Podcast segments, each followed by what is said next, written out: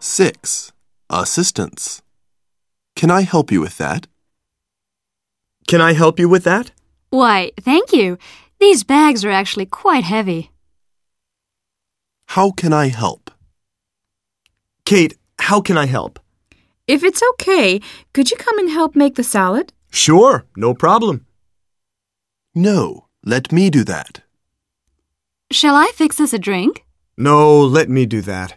Why don't you pick out some music?